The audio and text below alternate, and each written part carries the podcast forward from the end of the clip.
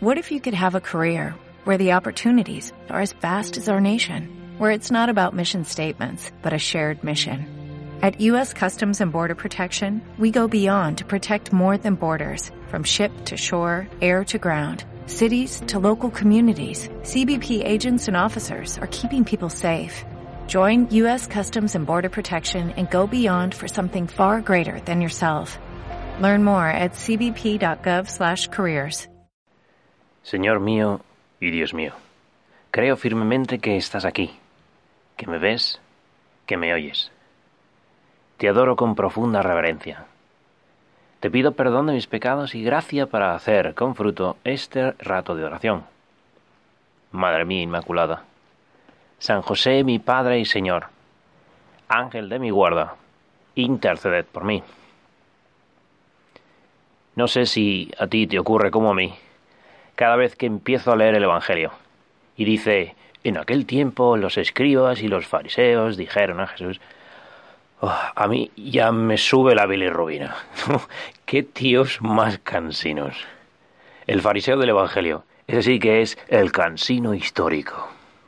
Que si tus discípulos hoy comen sin lavarse las manos, que si hoy están comiendo con publicanos, que si arrancan espigas los sábados por la tarde, que mientras nosotros ayunamos tus discípulos comen y beben y vuelven a beber. Si es que son más pesados que un collar de melones. Y tú, Jesús, aguantando tanta envidia, porque tú, Señor, tenías muchos más discípulos que ellos. Y es que estos cascarrabias tenían menos tirón que un vespino sin gasolina. Y sin embargo, la gente venía a ti, Jesús, atraída como a un imán. Incluso los niños se te lanzaban al cuello, Jesús, porque eras, eres un hombre alegre, perfecto Dios y hombre perfecto. Y el hombre perfecto sonríe. Un par de meses después de ordenarme sacerdote, estaba yo todavía aprendiendo. Y me llamaron una tarde para decirme que un grupo de señoras estaba esperando un sacerdote para predicarles un retiro espiritual y que al parecer el sacerdote estaba en ese mismo instante en el quirófano con una apendicitis. Así que yo le dije a la señora que gracias por contármelo, que yo ya rezaría por el sacerdote, pero no coló. No, conseguí escurrir el bulto. Me preguntó si tenía tiempo y le dije, pero, pero ¿esto cuándo es? Ha empezado hace cinco minutos, me dice. Pero yo no tengo nada preparado. Último intento desesperado de zafarme. No importa, me dice, predique lo que quiera. Total que agarré mis papeles y allá me fui, prediqué dos meditaciones que tenía ya bien preparadas y confesé a un buen grupo de señoras, hasta bien tarde. Y al final estaba yo saliendo cuando a la vez salía también una, una señora muy mayor, caminando despacito, apoyada en su bastón. Y me vio salir y me dice sonriendo, Muchas gracias por venir, oiga. Me ha ayudado muchísimo. Claro, siendo yo un sacerdote recién ordenado, sin experiencia, cometí el error del principiante. ¿eh? Me vine para arriba. Y le pregunté, ah, ¿y, qué he dicho que le ha ayudado tanto? La señora, que no escuchaba muy bien, me hizo repetir la pregunta porque no entendía. ¿Que qué parte de lo que he dicho le ha ayudado más? Le digo. Y entonces la señora me miró como si yo le diera pena y me dijo... Mire, jovencito.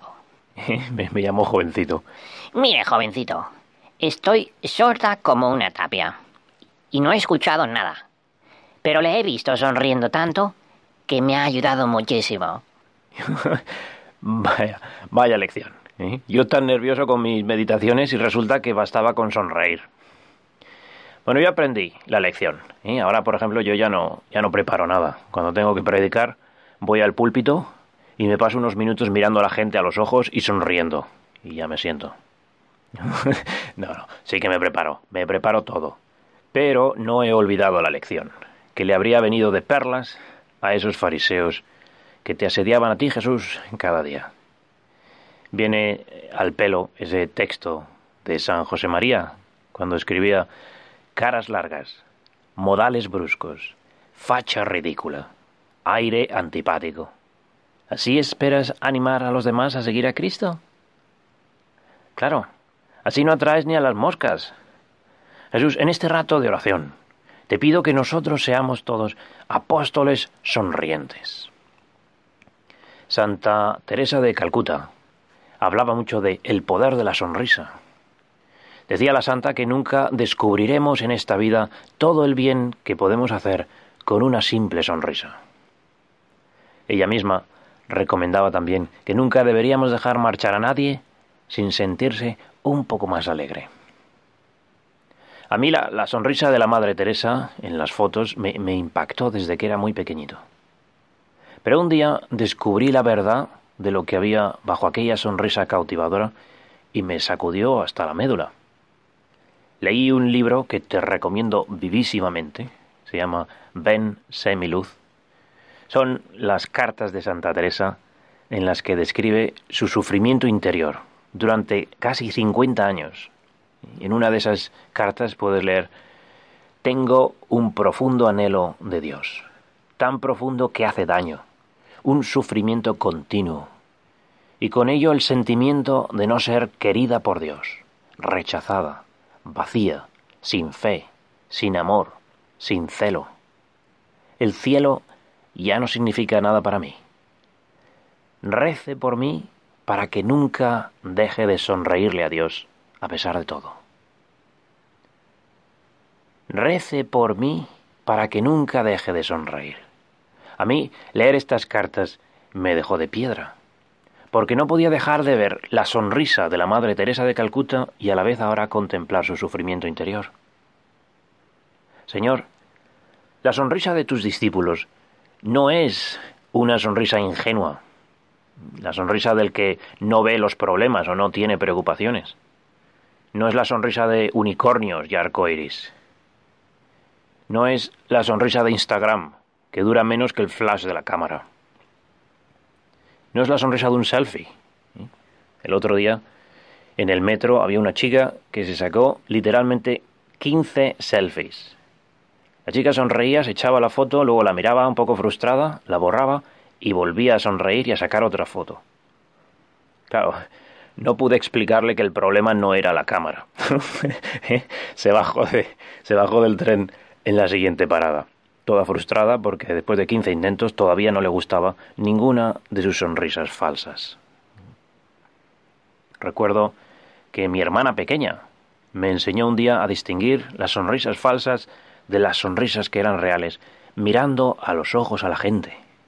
Me dijo, la gente sonríe más con los ojos que con la boca. Y lo comprobé, y, y es cierto. La sonrisa de tus santos, Señor, se ve en los ojos y asoma incluso cuando no hay ganas. Sonríen por ti, Señor, y por los demás. Una sonrisa profunda, del que sabe que el mundo no es perfecto, sabe que hay cosas horribles ahí fuera. Y todavía confía en ti, Jesús, y abandona todo en tus manos. Y sabe sonreír para que los demás no tengan que pagar nuestras frustraciones y miserias. Señor, te pido en este rato de oración que tus apóstoles nunca seamos unos cascarrabias, como los fariseos, incluso cuando tenemos problemas serios, porque todos los tenemos. Jesús, que sigamos sembrando el mundo de paz y de alegría, y así atraigamos a las almas a ti.